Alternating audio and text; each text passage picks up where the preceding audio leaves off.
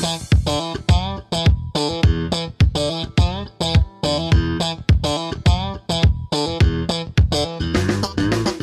Galera, aqui professor Enson Portela falando e no episódio de hoje do Aprenda Engenharia nós vamos finalmente bater um papo sobre o novo marco legal do saneamento. Você sabe o que diz a nova lei? Como ficará a oferta desse serviço? O que muda em relação ao contexto atual? Como esse novo marco pode gerar milhares de emprego nessa área? Todas essas questões foram discutidas ao longo do episódio de hoje. Então fica comigo até o final que eu te prometo que vai valer a pena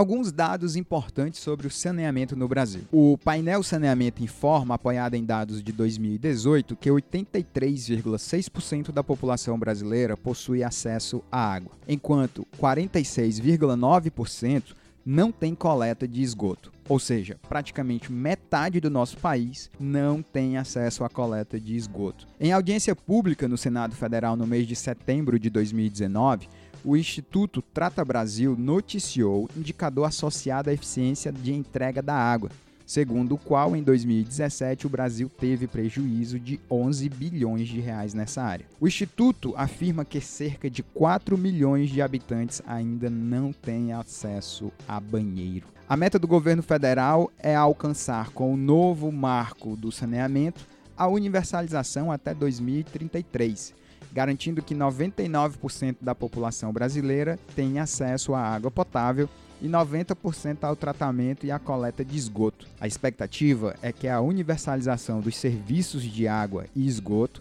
reduza em até 1,5 bilhão os custos anuais com saúde. Isso mesmo, com saúde. Com esgoto tratado, você tem menos problemas de saúde da população. De acordo com o Atlas Esgotos, despoluição de bacias hidrográficas da Agência Nacional de Águas, mais de 110 mil quilômetros de trechos de rios estão com a qualidade comprometida devido ao excesso de carga orgânica, sendo que para 83 mil quilômetros não é permitida a captação para abastecimento público devido à poluição hídrica.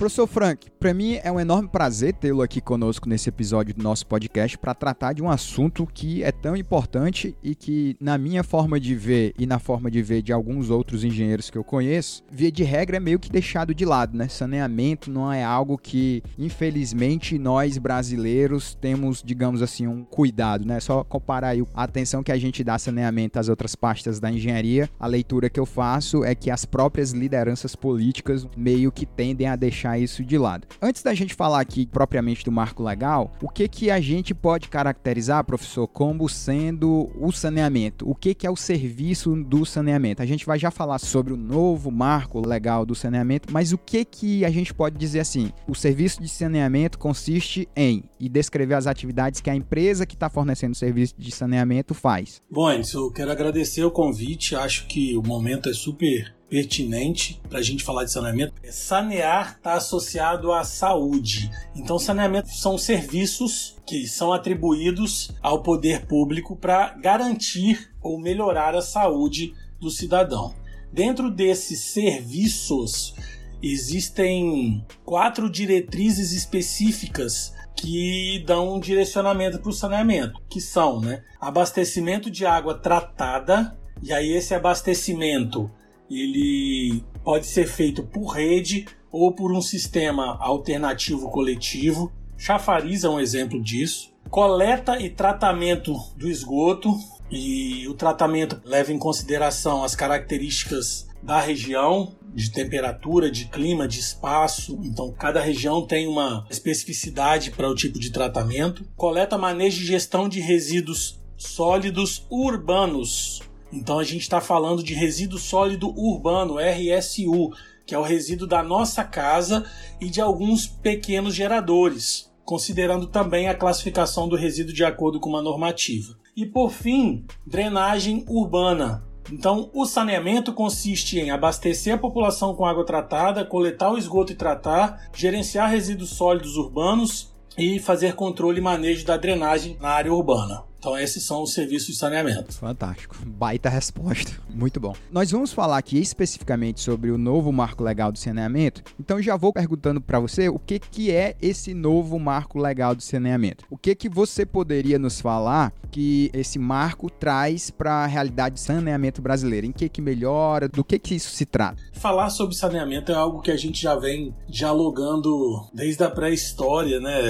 Quando se fala em saneamento, a gente não está falando em mas nós estamos falando em trazer ou levar saúde para a população. Isso ao longo da história a gente vem discutindo, vem amadurecendo, tentando melhorar, tentando evoluir com as tecnologias. Então, quando se fala em novo marco do saneamento, é bem importante que fique claro que o novo marco do saneamento é uma atualização do que já existe, que é a Lei 11445, que fala sobre a política pública de saneamento no país do ano de 2007. Então a gente vem construindo uma estrutura dentro do ordenamento jurídico brasileiro para o saneamento há muitos anos. E em 2007 nós tivemos a 11445 trazendo né, a proposta de uma política pública mais coesa, de melhor aplicação. Só que assim como o saneamento e meio ambiente, né, e os aspectos ambientais, as coisas não são estáticas, é tudo muito dinâmico. É isso aí. Então sempre há necessidade da gente amadurecer ou melhorar ou evoluir ou atualizar uma lei. Então esse novo marco de saneamento, na verdade, é uma lei nova, mas que de forma geral ela atualiza uma lei que já existe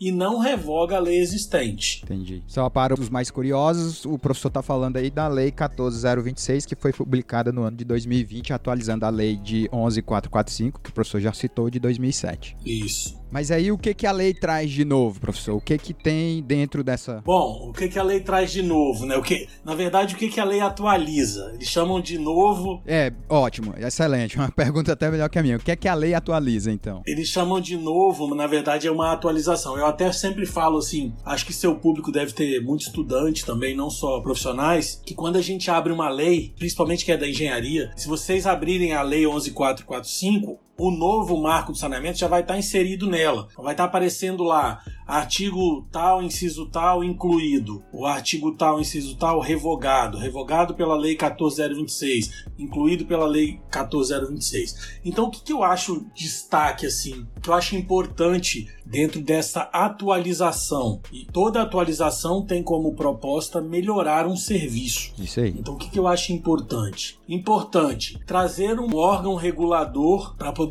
não só regular, mas também fiscalizar a prestação do serviço. Isso é bem importante dentro da nova lei. A possibilidade dos municípios atuarem de forma conjunta, coletiva, que acredito que a gente vai conversar sobre isso em algum momento aqui mais especificamente. Sim. A questão das tarifas, dos contratos, da alteração dos contratos, que até então, pela lei anterior, mais vigente, né, a 11445, os contratos eram feitos com programas e agora há uma possibilidade de concorrência. E toda vez que você coloca algo que possa ser disputado, nós podemos ter aí, podemos ter, tá, Emerson, uma oferta melhor de serviço com um custo devido para o serviço. Então, tudo que eu estou falando aqui são proposições que o novo marco está trazendo para a gente para a melhoria. É fato que a gente vai aprender com isso e pode ser que uma dessas propostas do novo marco não seja melhor do que a anterior, mas também é fato que a gente está tentando melhorar um serviço de extrema importância para a saúde da população. Então eu destaco assim, do ponto de vista da engenharia, considerando os aspectos legais, que há uma evolução nos aspectos de fiscalização e de regulação, de integração ou de atuação coletiva dos municípios. E uma coisa que também está bem em voga, bem interessante dentro do novo marco, é o incentivo à especialização para profissionais na área de recursos hídricos, porque até então, quando se falava em saneamento, não se discutia muito a questão dos recursos hídricos, e o novo marco está integrando bastante os aspectos de recurso hídrico e saneamento. Acho que inicialmente são essas as considerações que eu faria aqui para você. Tá, só para esclarecer, quando você coloca assim que com o novo marco, os municípios agora podem né, passar a trabalhar, buscar o serviço conjuntamente. Só tentar aqui fazer um paralelo que hoje, basicamente no Brasil, a contratação ela é feita pelo Estado, o Estado mesmo, tipo aqui eu estou no Ceará, aqui tem a CAGES, e quem faz a contratação da CAGES, que é uma empresa, a gente pode até dizer assim, é uma empresa, não deixa de ser uma empresa pública, o Estado contrata e a CAGES ela fornece para todos os municípios do nosso estado. O que na prática quer dizer que, por exemplo, se a gente tiver um bloco de municípios e na parte sul, ou na parte leste, ou na parte norte que está descontente com a CAGES, ele não pode arbitrariamente sair do serviço lá que a CAGES oferece.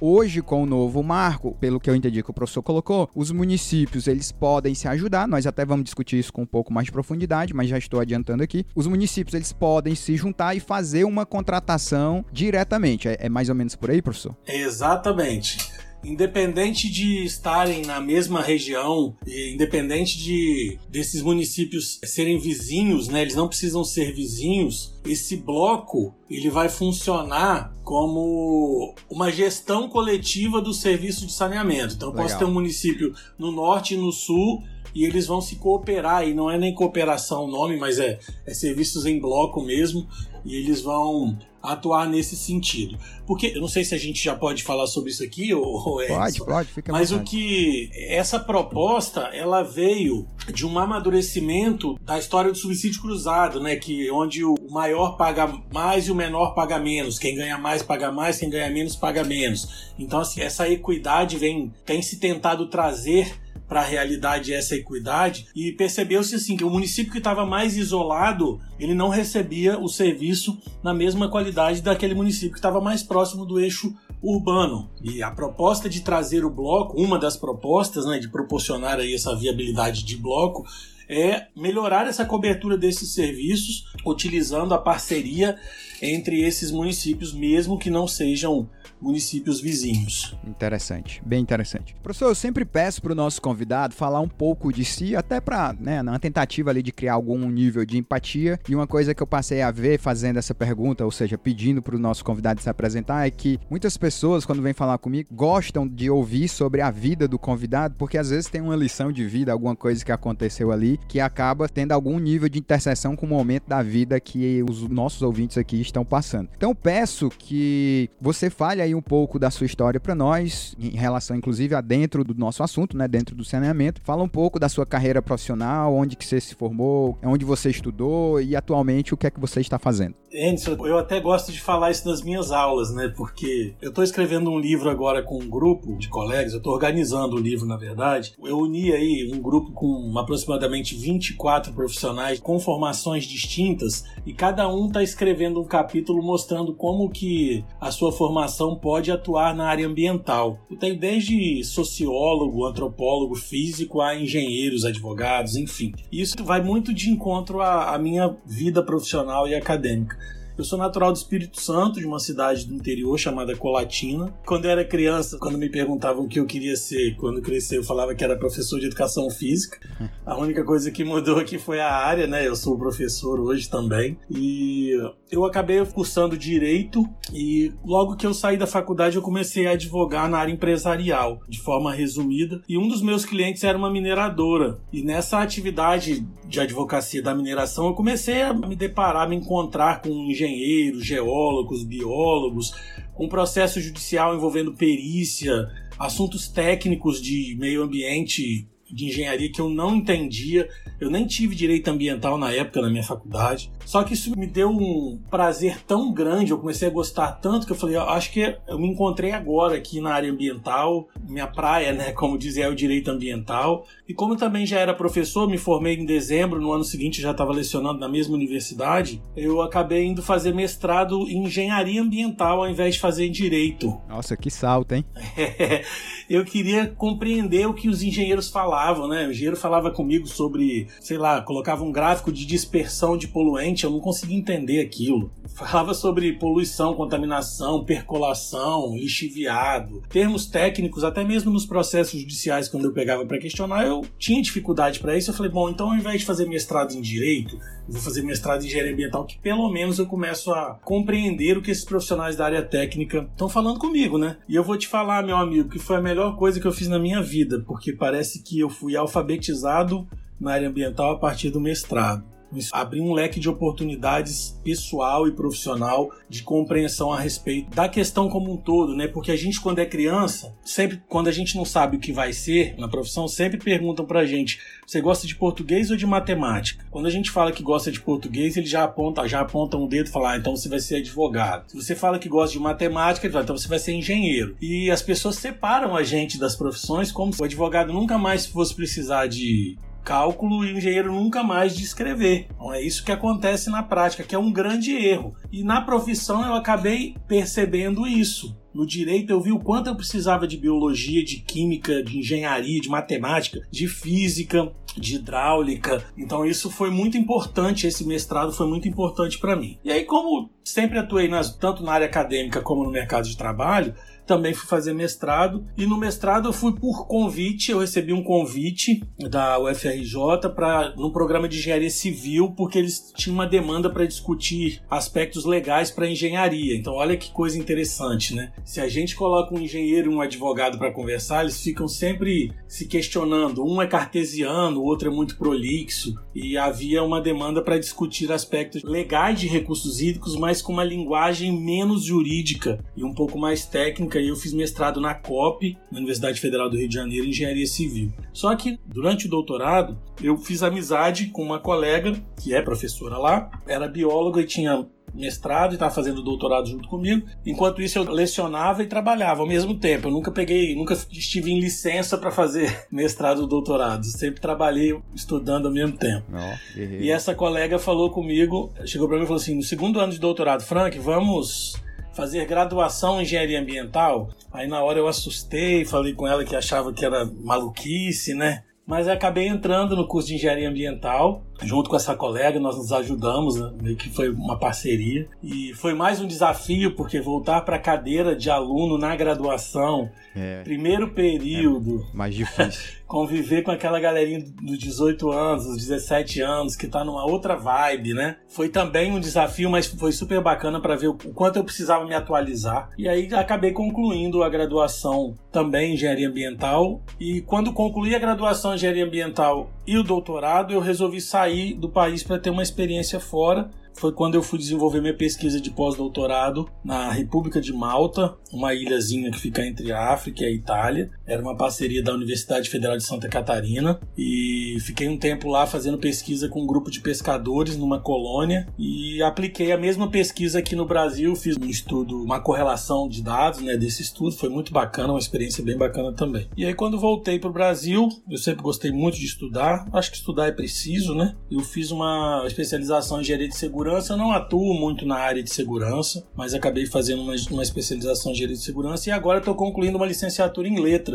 Olha como que a pessoa viaja de um lugar para o outro. É, o cara não para, hein? Você não para mesmo, hein? A locomotiva vai, vai para matemática, depois vai para o português, corre da matemática e volta para o português. Mas isso é bacana. Ó, eu vou te falar, eu tenho um cara que eu gosto muito dele, chamado Charlie Munger. Charlie Munger, todo mundo conhece o Warren Buffett como um, o maior investidor de todos os tempos do mercado financeiro. Uhum. Mas o Warren Buffett, ele é sócio desse cara chamado Charlie que é um dos, uma das mentes brilhantes que faz o Warren Buffett ser quem é o Warren Buffett é. Só que o Charlie é um cara super na dele, quieto, tranquilo e tal. E ele defende exatamente o que você está falando. Duas coisas, né? Uma, que a sua biografia deixou isso muito claro. Um é nunca separar de estudar, né? Tá sempre buscando ali conhecimento. E a segunda coisa que ele defende demais, que ele coloca o sucesso dele, né? Culpa o sucesso dele, como sendo o fato dessa multidisciplinaridade. Que ele fala isso, né? Você é engenheiro, aí você acha que você tem que estudar só engenharia engenharia, é advogado, você acha que tem que dar só o direito. Mas na verdade, isso que você está ilustrando aí com a sua vida é exatamente o argumento do cara. Você tem que ter, você quer ter uma visão mais né, geral das coisas, que permeia várias áreas, você tem que estudar em outras áreas também. Parabéns. É, isso acaba refletindo na consultoria. Então, por exemplo, às vezes uma, um cliente me liga, uma indústria me liga e fala assim: Ah, Franca, eu tô com uma notificação judicial aqui de alguma coisa relacionada a algum crime ambiental. Eu vou para a empresa do, do camarada lá de terno e gravata como advogado.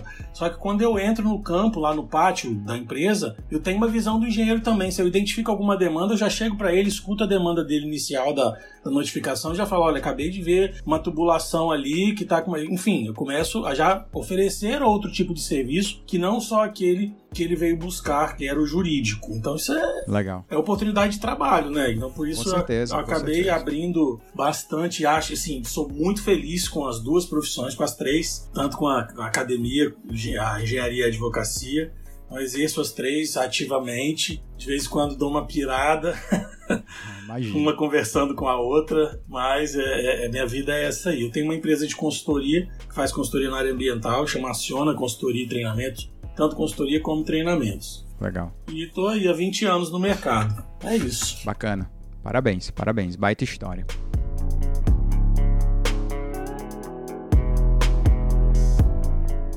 Um dos projetos mais aguardados dos últimos anos acaba de ser aprovado. Trata-se do novo marco regulatório do saneamento. Um projeto que foi aprovado ontem no Senado por 65 votos a favor contra 13 votos contrários.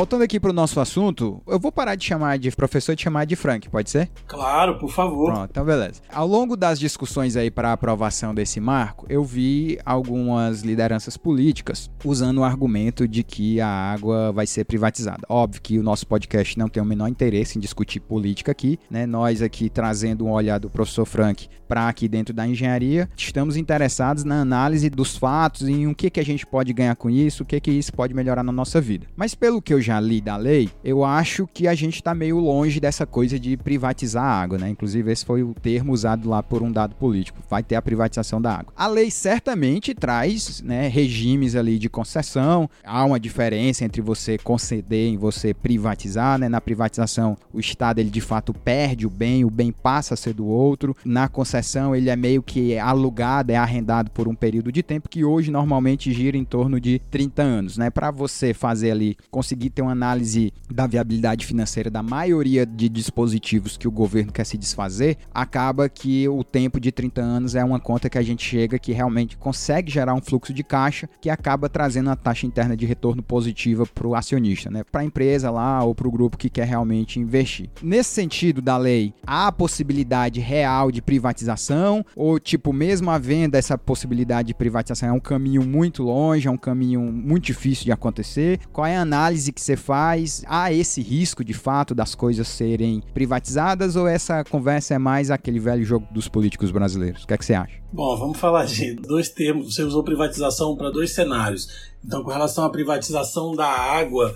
isso aí é. Não sei nem como discutir, porque não, não há possibilidade de privatizar a água, porque a água é bem de domínio público, tá lá na Política Nacional de Recurso Hídrico. Teria que mudar muita coisa, né, professor? É, para fazer uso da leis. água. Talvez até o senhor tem mais conhecimento, talvez até tivesse que mudar a Constituição, né? Com relação a privatizar a água, é impossível. Assim, atualmente impossível não só pela estrutura do ordenamento jurídico, mas porque a água é bem público desde sempre, vai ser bem público. A gente está falando de, quando fala assim, privatizar a água, eu estou falando da água bruta que está lá na natureza, que é de todo mundo. Eu não posso confundir com a água que chega na minha casa, que é água tratada. Claro, claro. Essa história de privatizar a água, ela vem de uma interpretação talvez política, não sei te responder se é política, de uma interpretação de que a água que chega na minha casa tratada vai ser privatizada. Isso não existe. E aí você bem colocou, Edson, assim, como que é hoje, né? Como vem sendo. As cidades elas firmam um acordo direto com as empresas do estado e agora eu vou falar da outra possibilidade ou não de privatização. Então essa é, há um acordo direto com as empresas estaduais de água e esgoto chamado contrato de programa. Isso está bem discutido. Esses contratos. É, isso é como é hoje, né? É, como é hoje. Esses contratos eles têm regras de prestação e de tarifação, mas eles permitem que as estatais assumam os serviços sem concorrência nenhuma, sem competição nenhuma. O novo marco, ele vai extinguir esse modelo. Então ele vai transformar esse modelo de contrato de programa em contrato de concessão com a empresa que assumir a empresa privada que vier a assumir a estatal e vai tornar obrigatória a licitação que pode envolver tanto empresa pública como empresa privada. Então daí a gente já começa a entender que não há privatização em momento nenhum porque a possibilidade de licitação oportuniza tanto a empresa privada como a empresa pública a prestação do serviço. Basta ter capacitação técnica e econômica para isso. que é um, uma das exigências. Desculpa interromper, eu vi um, um seminário, uma live de algumas lideranças inclusive estava lá a Cristiane Dias, que é a presidente da ANA, e ela falou algo que está na direção do que você está falando, que o marco ele não tem esse caráter de privatizar a água, isso é impossível. A ideia é visar o prestador eficiente, ela usa inclusive esse termo, o prestador eficiente é um procedimento licitatório que é para garantir ampla concorrência, né, e você ter empresas, como você mesmo falou, privada, pública, podendo participar. É, se a gente traz à tona aquela palavrinha chamada monopólio, todo mundo que tem monopólio está na zona de conforto conforto. Isso não quer dizer que quem tem um monopólio não esteja prestando um serviço adequado, eficiente. Basta ver Sabesp, Sanepar, que são referências na prestação do serviço. Então, assim, não quer dizer que todas as empresas não estejam prestando. Porque a prestação do serviço, Anderson, de saneamento, não depende só do prestador de serviço, não, depende muito da sociedade. Claro, claro. Então a sociedade, a estrutura em que a sociedade vive, a estrutura do plano diretor do município, então depende da gestão pública, da capacidade da região ou da área de receber imigrantes, né, outras pessoas. Então, sim, a gente está falando de serviços de saneamento, mas isso não depende só da prestação. O fato é que do jeito que está, de forma geral, não está legal. Por isso essa, essas mudanças. Bacana, bacana. Nós temos alguns pontos importantes aqui para discutir com um pouco mais de profundidade em relação ao novo marco, que eu gostaria de dar assim uma passeada sobre eles. O primeiro deles, a gente até já trocou uma ideia, né, que é o, essa questão do contrato de concessão. A nova lei, ela extingue os contratos de programa, como você falou, pactuada entre os titulares que são os municípios, os prestadores, que são empresas estaduais de saneamento, né? A gente até já citou algum, a CAGES, Sabesp, Sanepar e tal. Isso é sem licitação, ou seja, é basicamente uma empresa pública, uma empresa estadual de saneamento que vai lá e fecha contrato com os municípios mas sem licitação, não há concorrência, que é exatamente como funciona hoje. Agora, como você já falou, né, vai ter lá a licitação, vai ter que ter um, um procedimento licitatório que alimenta a concorrência. Você também falou aí dos blocos dos municípios, que eu acho até que agora meio que perdeu um pouco aqui a necessidade da gente ir com mais profundidade, mas só para deixar claro que, como o professor Frank falou, a partir de agora os municípios poderão fechar contratos, fechar blocos entre si, né, o termo que se usa é até esse, blocos de municípios, e eles se juntarem e fechar diretamente com uma empresa que tenha interesse, diretamente não, né, através da licitação lá, mas eu digo assim, o município hoje ele não vai mais ficar entre aspas refém do estado, não é isso, professor? Ele pode se associar a outros e aí esses próprios municípios fazerem a licitação deles. Nesse caso, o senhor avalia que os municípios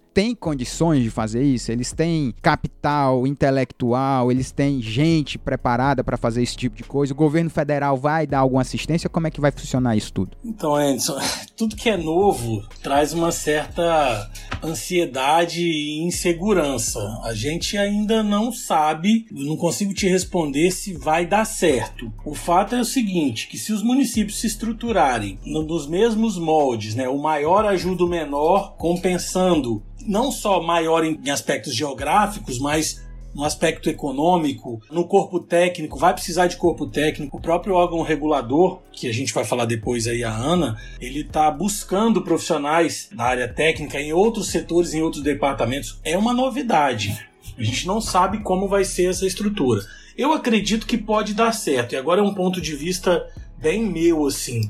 Acho que esse bloco de municípios, ele não pode ser muito vultuoso, não pode ser muito volumoso. Do meu ponto de vista, quando se tem muita gente para uma mesma demanda, em algum momento isso vai gerar um conflito.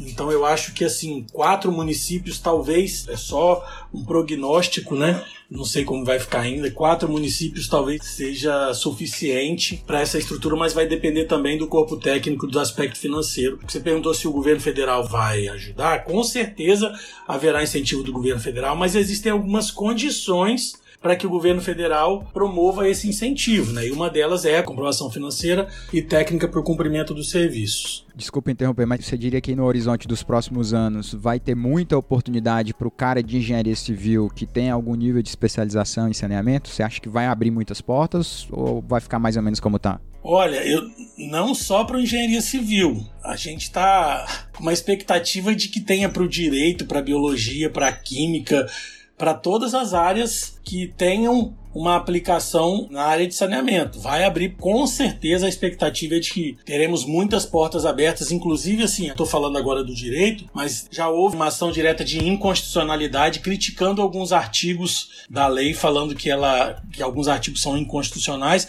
exatamente porque dá essa oportunidade do município tomar a decisão por si, já que ele, lá no artigo 30 da Constituição, é competente para o serviço. Enfim, a gente está num momento de discussões, sabe, Enzo? Entendi. Os próprios vetos ainda estão sendo discutidos, então tudo é muito novo agora. Mas eu acho que, assim, o Marco veio num momento bom para atender algumas coisas que não dava mais para esperar. Legal. Eu estava lendo um artigo que hoje a regulação do setor de saneamento, nesse artigo o cara fazia um dos argumentos que assim, a coisa é tão pulverizada a regulação, ele até cita que tem 60 agências subnacionais, é tão pulverizada que acaba que isso gera uma falta de eficiência nessa regulação, né? Tanto é que a gente viu aí que muitos dos brasileiros, milhões de brasileiros ainda não têm acesso nem à água nem ao saneamento. O ponto aqui agora é que essa regulação vai mudar. Do meu entendimento, a ANA passa a assumir isso, a ANA, que é uma agência, né? Agência Nacional de Águas, é uma agência federal, ela passa então a ter a incumbência, né? A ser mandatária nesse nível de regulação. No meu entendimento, ela vai ter toda a autonomia para fazer regulação entre todos esses contratos, independente se é município em bloco, se é estado, como é que vai ser. É por aí mesmo, a ANA passa a ter essa autonomia, porque eu achava até, professor, sendo bem sério com você, porque eu sou quase que um ignorante de saneamento, apesar de ter feito as duas, três disciplinas lá no meu curso de engenharia civil, mas confesso pro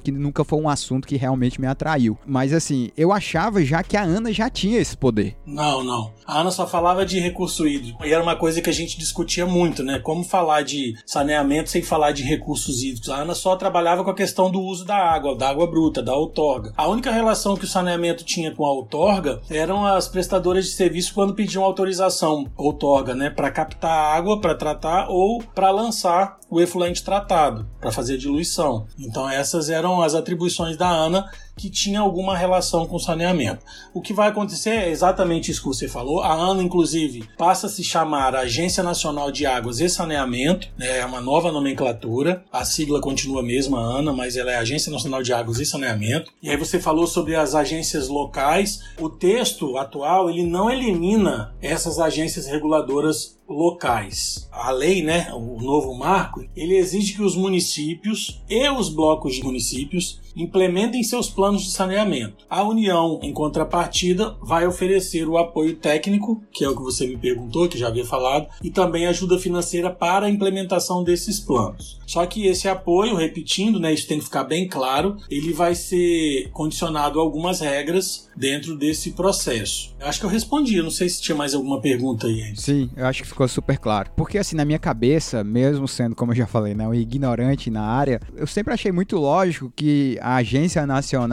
de Águas fosse a responsável, a reguladora de toda a parte de saneamento, né? Para mim, eu, eu confesso para você que foi até um, não vou dizer que foi um choque, porque aí fica extremo demais, mas foi uma surpresa, no mínimo uma surpresa saber que a ANA não era a reguladora e você tinha aí tantas agências fazendo esse papel. Hoje, inclusive aí falando ainda desse nível local, você tem empresas aí que já estão servindo nos estados, né? Eu até falei aqui no Ceará a gente tem a Cagés, eu morava lá em São Paulo, lá tem a Sabesp, inclusive empresas de capital aberto, né? Você consegue ir lá e comprar ações dessa empresa, apesar de pertencerem ao estado. Como é que essas empresas vão ficar com a atual lei? Tipo, vão ter que entregar tudo que já fizeram, vão poder continuar até encerrar determinado contrato, vão ter que se adequar. O que é que muda aí para essas empresas que já estão hoje fornecendo os serviços? É, então vamos falar dos contratos atuais, né? Eu falei numa live que você promover a alteração de uma lei com um contrato vigente, quem está com contrato vigente acaba tendo que trocar o pneu do carro com o carro em movimento. Eu vi essa então, live, gostei dessa frase. É, os contratos de programa que estão em vigor, eles vão ser mantidos. Então vai ser mantido. Quem está aí, CAGES, quem está aí vai ser mantido. E até março de 2022, eles poderão ser prorrogados por 30 anos. Mas aí a gente tem que entender que esses contratos eles deverão comprovar viabilidade econômico-financeira. Ou seja, as empresas vão ter que demonstrar que elas conseguem se manter por conta própria, ou por cobrança de tarifa, ou por contratação de dívida.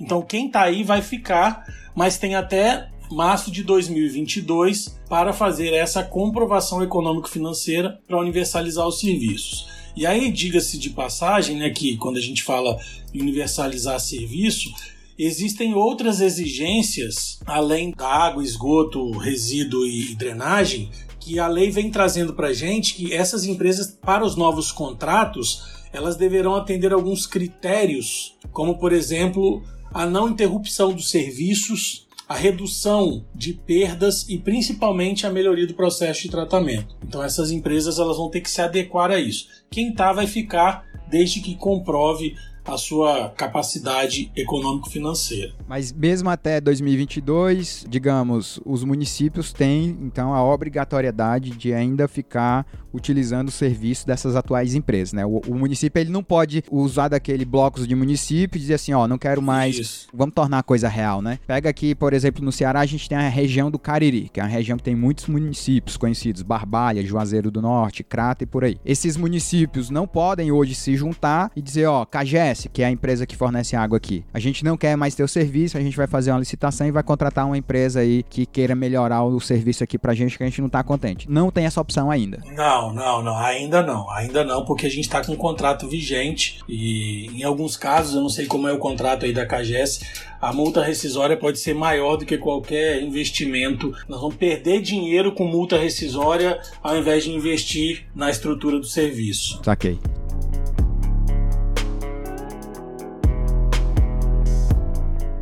Oi, gente, tudo bem com vocês? Aqui é o professor Enson Portela e eu tenho um convite para te fazer. Nós do Aprenda Engenharia Podcast lançamos um curso online sobre projeto de escadas de concreto. Ensinamos desde a definição da geometria até o detalhamento final do projeto e entrega para a obra. Você vai aprender a projetar escadas longitudinais em O, U, L, escadas plissadas e escadas com degraus em balanço. Não tem bullshit. Projetos de verdade para engenheiros e engenheiras de verdade. Nada de faz de conta. Você tem ainda até 7 dias para avaliação gratuita. Não gostou? Devolvemos seu dinheiro. Além disso, você ainda terá acesso a 11 projetos em DWGs de escadas que eu fiz e que já foram executadas. Uma apostila com 150 páginas sobre o projeto. Planilhas de cálculo para dimensionamento e detalhamento das escadas. E ainda tem um grupo de WhatsApp para tirar dúvidas direto comigo. Bora aprender a projetar? É só acessar aprendaengenharia.com.br e acessar a aba Cursos. Te espero lá.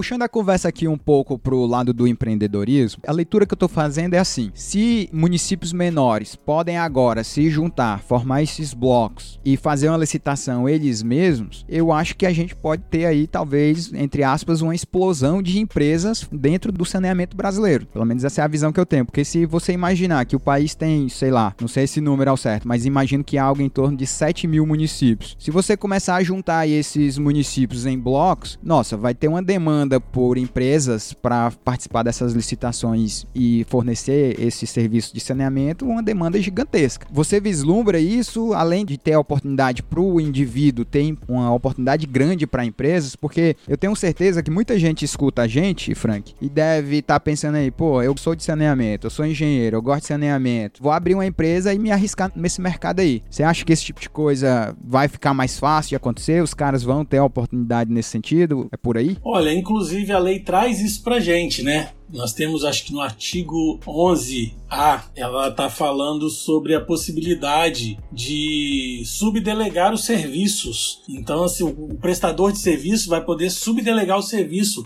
pode haver uma contratação de um outro prestador de serviço para atender aquele serviço demandado né, para a empresa. É, a ressalva que é feita nesse sentido é que no contrato entre o município e o prestador de serviço esteja estabelecido isso, essa autorização, essa possibilidade de subdelegar e há também um limite de 25% do valor do contrato. Então, nesses 25% é que podem entrar essas possibilidades que você falou aí, Enson, do empreendedor que vai prestar um serviço de saneamento, um serviço talvez menor, mas que vai estar dentro da atribuição profissional, da competência profissional daquele ou do profissional individual ou da empresa que vai ser subdelegada para prestar o serviço. Então a gente tem possibilidade de parceria público-privada e também a subdelegação para complementar e até mesmo melhorar esse serviço. Entendi. O que que o novo marco diz então sobre lixões, professor? Nós sabemos que isso é um problema, né, no Brasil, aliás, em muitos lugares do mundo. Eu moro aqui em Fortaleza e infelizmente essa questão dos lixões é um problema, a questão do lixo na cidade é um problema, né? Vira e mexe sendo aqui por Fortaleza, na minha humilde opinião, eu acho Fortaleza uma cidade extremamente suja, com ruas com muito lixo ainda, e tem, né, os famosos lixões, que é um problema na minha forma de ver, né, majoritariamente de cidades maiores, né? Não só de cidades maiores, mas majoritariamente cidades maiores. O Marco fala alguma coisa sobre os lixões, o que é que ele deixa claro nesse sentido? Quanto aos resíduos, né? Existem, não são tantas alterações, porque resíduo é uma coisa que a gente está até um pouco, não na questão do acondicionamento, mas no tratamento a gente está bem avançado. É, o Marco ele faz alteração no prazo, não pode haver mais lixão, a gente já discute isso desde agosto de 2014, né? Que foi um primeiro prazo estabelecido pela política de 2010, a Lei 12305 de 2010. Ela estabeleceu que em agosto de 2014 os lixões dos municípios deveriam ser extintos e a gente vem até hoje tentando extinguir e acabar com os lixões, mas o fato é que a lei trouxe um novo prazo para o fim dos lixões. Então o prazo vai do ano de 2021 para as capitais e as regiões metropolitanas. Então esse prazo era até 2018, então agora estendeu até 2021 para as capitais e regiões metropolitanas e até o ano de 2024, que era até o ano de 2021 para os municípios com menos de 50 mil habitantes. Então resumindo isso, município com menos de 50 mil habitantes tem prazo até 2024 para acabar com os lixões. Capitais e regiões metropolitanas têm prazo até 2021 para acabar com os lixões. Bacana, bacana. Eu tô recebendo aqui uma verdadeira aula sobre todo esse assunto e achando isso fantástico. A leitura que eu faço é que realmente, se tudo isso vingar, né, se tudo isso realmente for para frente, eu acho que vai aparecer aí várias oportunidades para quem gosta dessa área. Né? Eu acho que talvez a gente chegar num ponto aí que tem uma explosão de oportunidades, porque eu particularmente não sei se é porque eu não atuo na área, mas eu não acho que o Brasil é um país que é tão preparado assim em termos de formação profissional. Eu tô dizendo assim, eu não acho que tem um número tão grande ainda comparativamente a essa demanda que eu acredito que vai surgir de profissionais nessa área. A leitura que eu faço aqui depois de tudo o que a gente conversou é que algo indica aí claramente que realmente deve abrir muitas oportunidades nesse mercado. Professor, a gente sempre finaliza aqui o nosso episódio pedindo para o nosso convidado indicar um livro e um filme. E um livro assim que de preferência até que não tenha a ver com o assunto, um livro pessoal de leitura, sei lá, um livro de filosofia, um romance que você leu em algum momento da sua vida ou que está lendo e que gostou bastante, que mudou sua forma de ver alguma coisa, que foi uma lição. E eu sei que essa pergunta é injusta, mas a gente sempre também pede pro nosso convidado deixar um filme aí, indicar um filme para os nossos ouvintes. Bom, vamos lá.